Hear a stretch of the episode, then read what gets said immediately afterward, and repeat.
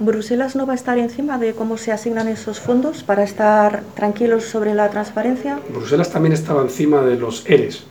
Bruselas dijo, me parece bien que las ayudas europeas vayan a ayudas al desempleo. Lo que Bruselas no puede supervisar es que luego esas ayudas se dieran a un conductor y lo gastaran coca.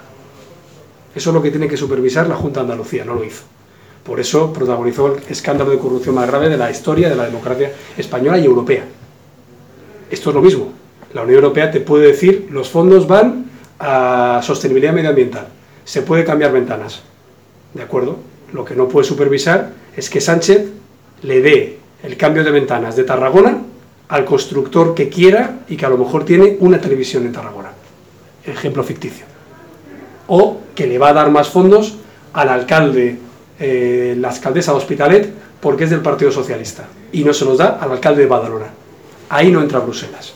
Y eso es lo que genera corrupción. Y como ya pasa con los seres, pues entonces lo que no quiero es que pase con los fondos europeos. Y además de generar corrupción, el problema que puede tener es que no cree empleo. Y que después del desastre que ha vivido España, que es por un virus global, sí, pero España, según el FMI, es el país más afectado económicamente. ¿Por qué? Porque está mal gestionado. Según la OCDE, es el país que peor se va a recuperar del mundo desarrollado. ¿Por qué? Porque está mal gestionado y según la Unión Europea es el país que más desempleo ha creado. ¿Por qué? Porque está mal gestionado. La pandemia es global, pero los efectos son asimétricos. Han afectado a los gobiernos incompetentes, el de Illa y el de Sánchez, con los socios de Esquerra, con los socios de Junts y con los socios de la CUP. Por cierto, que gobiernan en 40 ayuntamientos de Cataluña juntos.